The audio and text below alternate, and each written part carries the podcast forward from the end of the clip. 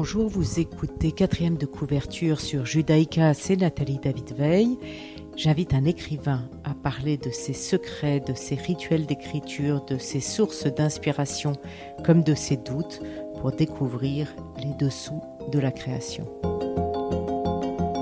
Aujourd'hui, Lola Lafont qui a publié Quand tu écouteras cette chanson dans la collection Ma nuit au musée chez Stock nous raconte sa nuit au musée d'Anne Frank à Amsterdam. Bonjour Lola Lafont, merci de participer à mon émission. Euh, je vous présente rapidement. Vous avez été élevée à Sofia, Bucarest et Paris. Vous avez écrit des nouvelles dans des revues alternatives avant votre premier roman, Une fièvre impossible à négocier, sorti en 2003. Cinq autres romans vont suivre, tous traduits dans de nombreuses langues, dont La petite communiste qui ne souriait jamais, en 2014 chez Actes Sud, récompensé par une dizaine de prix, et Chaviré en 2020, qui a reçu le prix Landerneau, le prix France Culture Télérama, ainsi que le choix Goncourt de la Suisse. Vous êtes aussi chanteuse, danseuse et compositrice. Et maintenant, vous venez de publier, donc, quand tu écouteras cette chanson dans la collection Manui au musée chez Stock. Vous dites que vous vouliez déjà écrire sur Anne Frank avant même la proposition de ce livre, Une nuit dans le musée. Euh, est-ce que euh, c'est vrai? Alors non, je n'avais pas euh, vraiment le projet d'écrire sur Anne Frank, mais je voulais aborder la judaïté plus généralement. Je voulais vraiment, je voulais je ne savais pas comment parler de de cette partie de moi en fait, puisque j'ai abordé tellement de sujets depuis sept romans, j'ai abordé des choses parfois très difficiles. Euh, très intime. Et ça, je n'arrivais pas à savoir comment le faire. D'ailleurs, vous écrivez Je ne suis pas celle qui devrait écrire ce livre. Vous évitez euh, tout ce qu'il y a à voir avec la Shoah. Et puis, il y a cette jeune fille figée dans le temps, transformée par le regard et l'analyse des autres, qui m'ont fait penser à, Nadia comme un, euh, dont vous parlez dans La Petite Communiste qui ne souriait jamais. Est-ce qu'il y a en effet un lien ou, pas? Je crois que le lien qu'il y a entre les différentes jeunes filles qui peuplent mes romans, c'est que elles nous rassemblent d'une certaine façon. Ce sont des icônes qui, qui fascinent le monde entier et dont pourtant on ne veut rien savoir, qu'on n'écoute pas vraiment. Alors, elles, ne peuvent pas être comparées réellement tant leur destin est différent.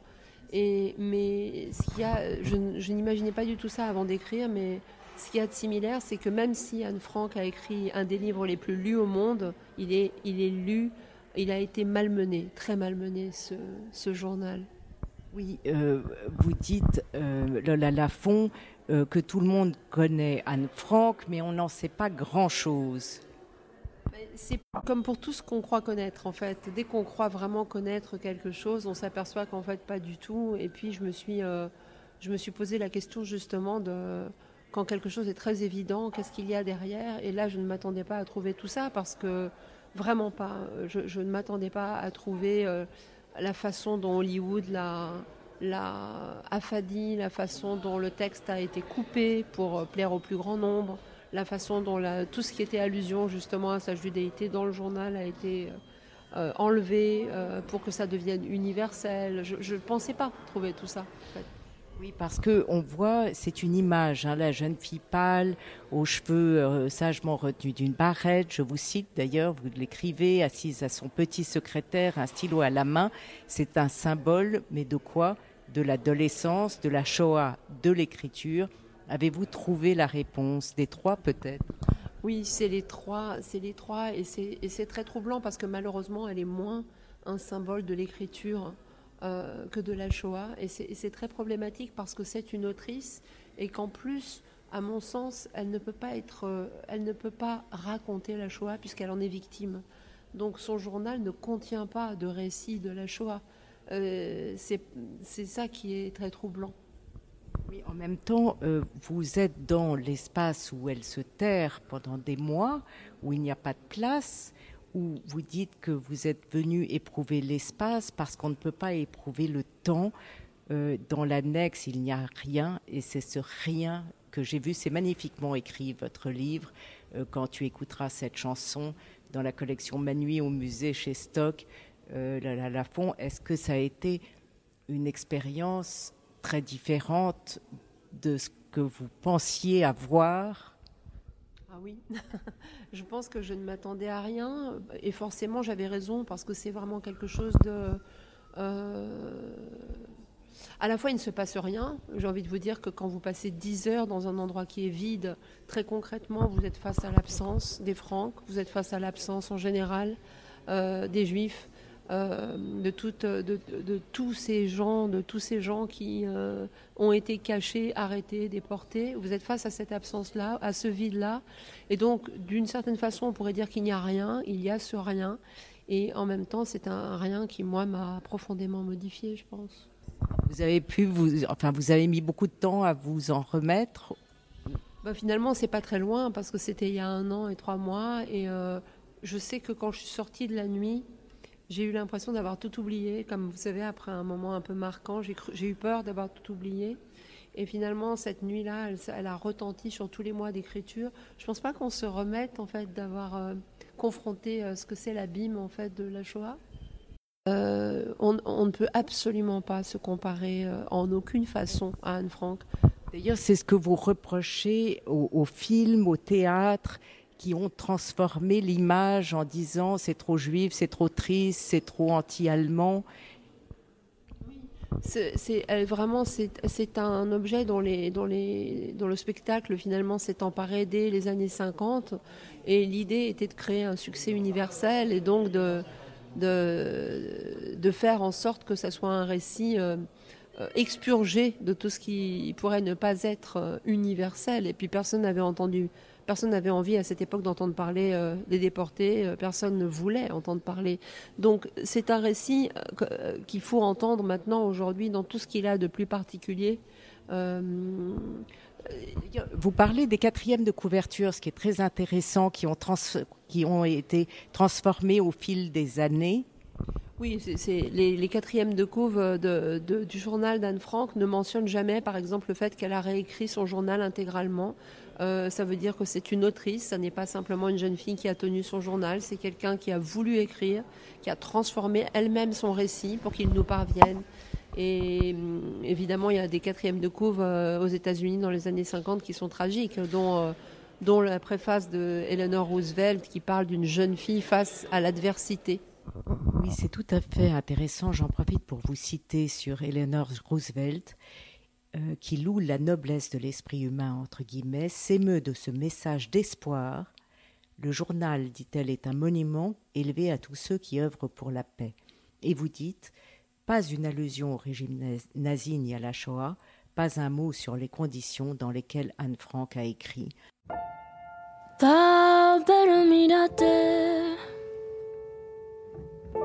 No pienses más, nada que pensar.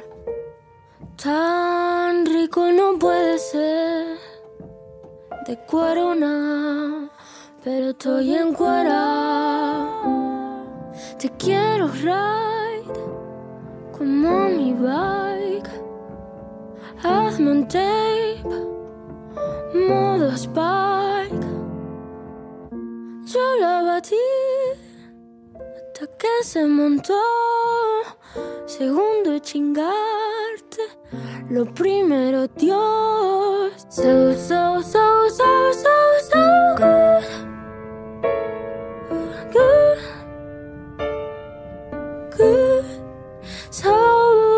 so so good, so so so good, so so so good, so good, so good. Enamorada de tu pistola, roja bola, crash esa ola, casi me controla. Enamorada de tu pistola, roja bola, crash esa ola, casi me controla. Te quiero ride. Como mi bike, hazme un tape, modo spike, caro como que tiene un diamante en la punta.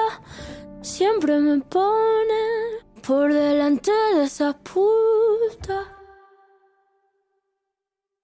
So, so, so,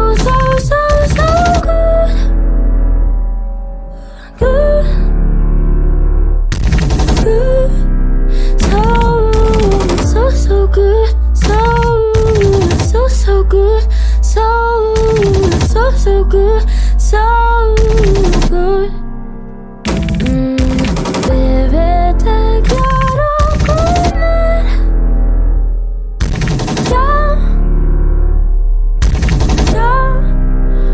Te quiero hentai, te quiero hentai, te quiero hentai, hacerte hentai. Mm, hentai. Alors, vous parlez aussi, euh, le la, la fond de l'écriture, et vous dites, avant de vous lancer, vous faites une approche timide du sujet avec un amoncellement de petits savoirs. Alors, ça m'a fasciné. Euh, vous écrivez toujours comme ça? J'écris toujours comme ça, je lis énormément avant d'écrire euh, parce que peut-être ça retarde le moment de me lancer et puis aussi ça me, ça me, ça me plonge dans une ambiance. J'aime bien savoir beaucoup beaucoup de choses pour mieux les oublier. J'ai procédé comme ça pour euh, presque tous mes romans, je crois. ouais. Il y a des pages et des pages sur l'écriture qui sont disséminées dans ce texte. Tu écouteras cette chanson euh, et j'en reviens, euh, on, en- on y reviendra, mais au titre, pourquoi ce titre?